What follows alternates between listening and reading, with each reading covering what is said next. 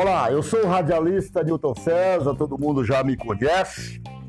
É, quero mandar um abraço a todos vocês. A partir de hoje, a partir de agora, nós vamos passar a informar todos os acontecimentos, não só da cidade de Açailândia, mas também do estado do Maranhão, da região e também do Brasil. Começa a partir de hoje o podcast do Negão. No podcast do Negão, nós vamos estar levando é, as informações da forma como tem que ser feita, como tem que ser dita. É, um jornalismo sem paixão, trabalhando sempre com credibilidade é, e sempre tendo aquele compromisso de não é, macular a imagem de quem quer que seja. É, o nosso dever como profissional é de levar os fatos, é, colocar nome de pessoas, mas, sobretudo, é não ir e não levar para o foro íntimo a vida pessoal de quem quer que seja. Então, a partir de hoje, o podcast do Negão, e com certeza eu conto com a sua audiência através das nossas redes sociais. É, e hoje nós vamos falar sobre o aumento de caso é, da Covid-19 em todo o estado do Maranhão, sobretudo, gente, em Açailândia. Muitas pessoas estão sendo infectadas, pessoas morrendo e algumas pessoas ainda é, estão, me parece que não estão levando nada a sério. Então vamos falar desse assunto hoje, sobre o que está acontecendo no município de Açailândia, porque não é brincadeira. Pessoas morrendo a todo momento. Nós temos aí, nós já percebemos que a, a estrutura da saúde é, pública é realmente é, nesta segunda onda da Covid está deixando muito a desejar. É, é necessário que haja aí um, uma parceria entre a Prefeitura e o governo do Estado, mas nós vamos falar desse assunto daqui a pouquinho no nosso podcast. É, meus amigos, é, vamos falar ainda sobre a questão daquele crime que aconteceu em que foi vítima é, um funcionário público por nome paulista.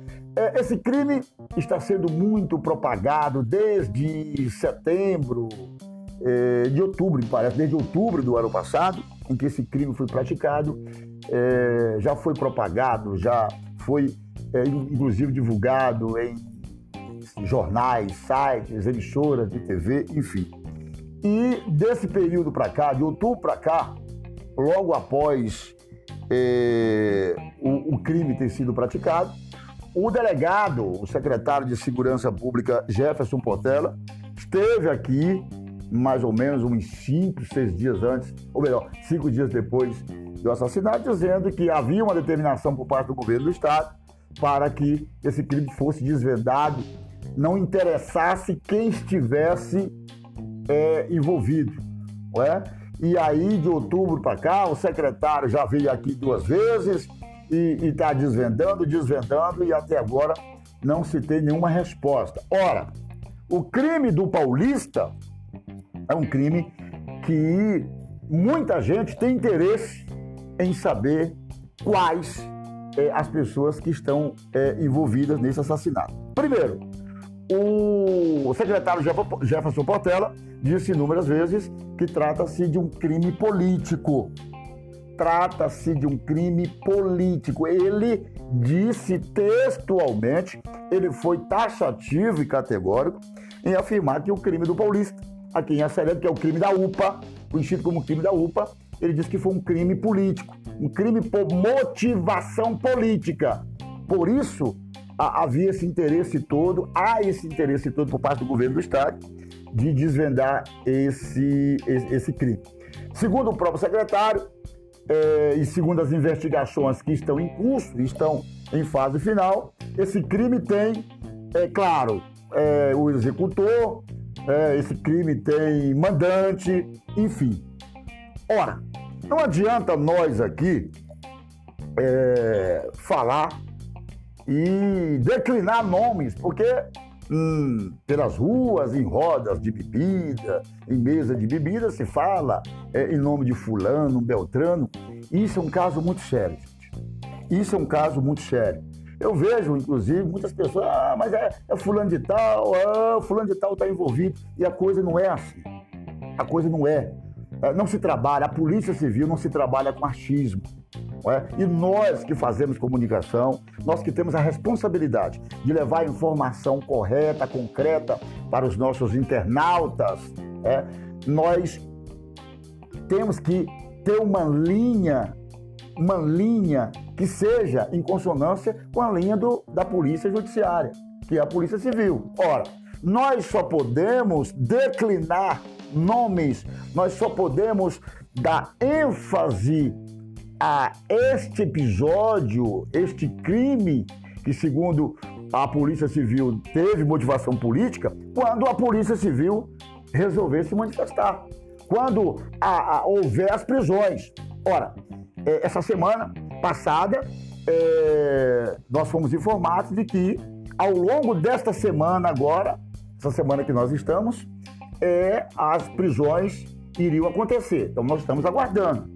Né? Não só eu, como comunicador, como radialista, como apresentador, mas é, a população tem políticos que foram prejudicados, prejudicados através desse crime, né? e quando eu digo prejudicados, é que teve políticos que, na época que o crime foi praticado, é, a rede social, pessoas usaram a rede social mas, ah, foi fulano que mandou, foi Beltrano que mandou. E teve pessoas que teve prejuízo do ponto de vista, do ponto de vista eleitoral. Como é o caso do ex-prefeito Adão Carneiro, ex-prefeito do município de São Francisco do Brejão, que neste caso do Paulista, o ex-prefeito Adão Carneiro não foi nem ouvido.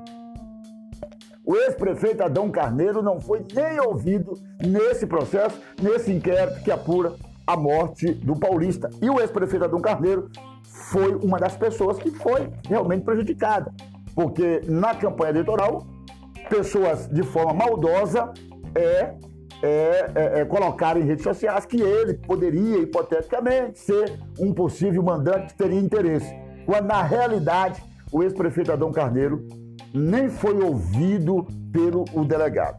Então, gente, estamos aguardando aí a elucidação desse caso. Por que, que nós estamos cobrando? Nós estamos cobrando porque é necessário que a polícia. Primeiro, nós confiamos na polícia judiciária. Nós confiamos na polícia judiciária. É, o secretário veio aqui, é, foi trocado, inclusive, o delegado regional, foi trocado o delegado que está presidindo esse inquérito, é, foi trocado o comandante da polícia, que antes era o tenente coronel Diniz, é, é, é coronel Diniz, agora é o coronel, o coronel é, Sérgio Brito, Sérgio Brito, que voltou novamente, é, ele já foi comandante do 20 é, é, aqui é 26 Batalhão, e agora volta, retorna ao 26 Batalhão, está aí comandando a Polícia Militar, aliás, de forma brilhante, eu quero parabenizar, inclusive, a, o comandante do 26 Batalhão da Polícia Militar em Açailândia, o, o Major Sérgio Brito. É? Então, houve essas mudanças todas, né? E por isso é que nós estamos aguardando e cobrando. Porque muita gente fala, mas o paulista poderia estar envolvido com isso, com aquilo, que não sei o quê, que não sei o quê. Não, gente. Se trata-se de um ser humano como qualquer um outro. O crime dele tem que ser investigado como qualquer um outro. Não interessa o que, que ele fazia, o que ele deixou de fazer. O crime tem que ser investigado. Principalmente, entenda o que eu vou dizer, principalmente porque o próprio secretário de Segurança disse que o crime tem motivação política. Então, mais um motivo para que a polícia possa desvendar o mais rápido possível. Primeiro, porque a Ceilândia nunca houve na história, em sua emancipação política, nunca houve um crime, na verdade, é, é, é, cometido por motivação política. Então eu acredito que nas próximas horas o crime da UPA deverá ser desvendado. Meus amigos, e um outro assunto que eu quero abordar no programa de hoje é, eu comecei o podcast de hoje, no início, falando da preocupação que nós que fazemos comunicação, a população, a gente tem conversado com muita gente, conversado com muitas pessoas, e a gente tem visto a preocupação de muita gente com relação ao aumento de casos de Covid no Maranhão.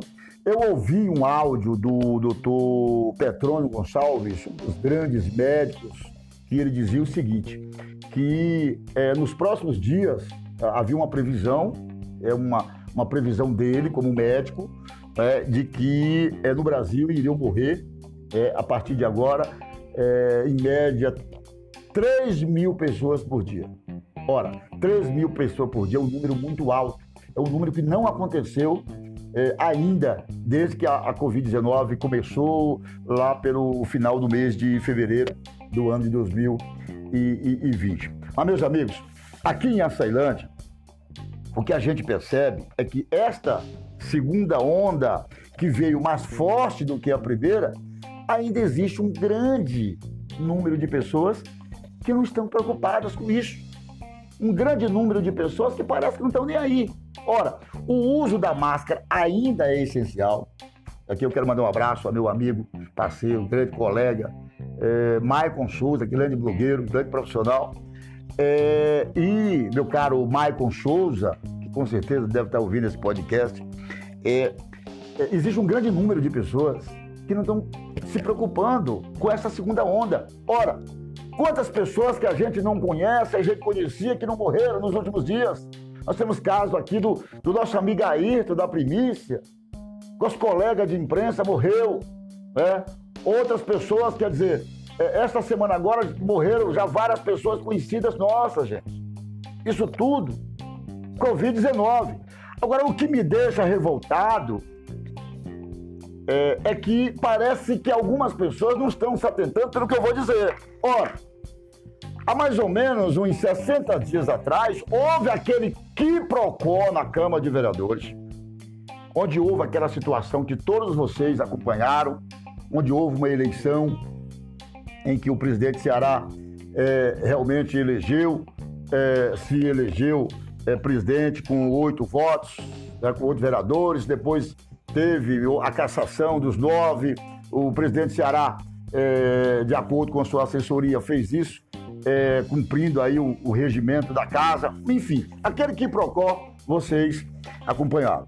O, por uma decisão do Tribunal de Justiça do Maranhão, o presidente Ceará é, ficou à frente da Casa de Leis e até então o mandato dos novos vereadores é, foram extintos.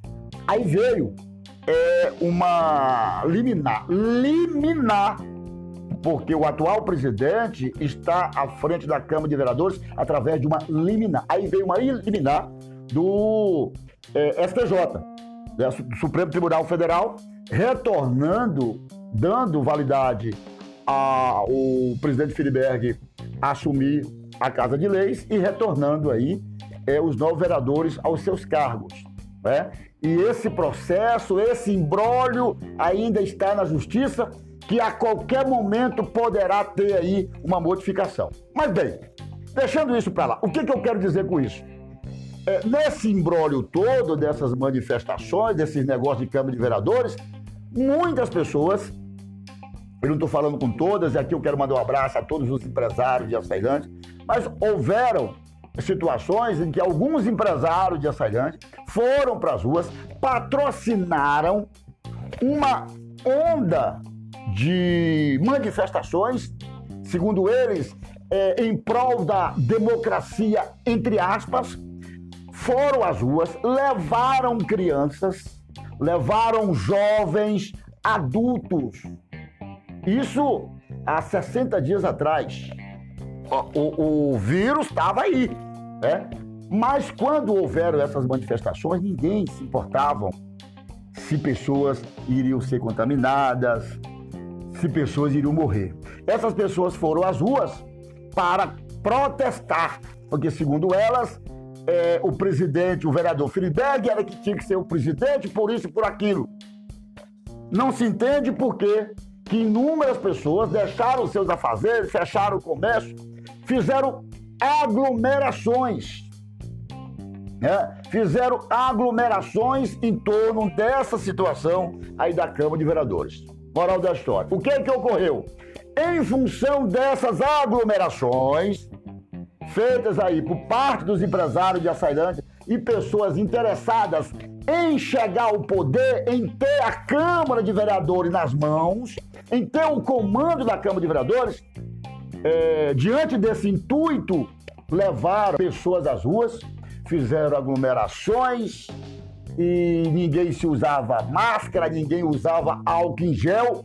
E o resultado dessas aglomerações, dessas passeatas, dessas caminhadas que foram realizadas em Açailândia há, há 60 dias atrás, o resultado delas hoje, pessoas morrendo, pessoas morrendo nos hospitais, pessoas sendo contaminadas da Covid-19.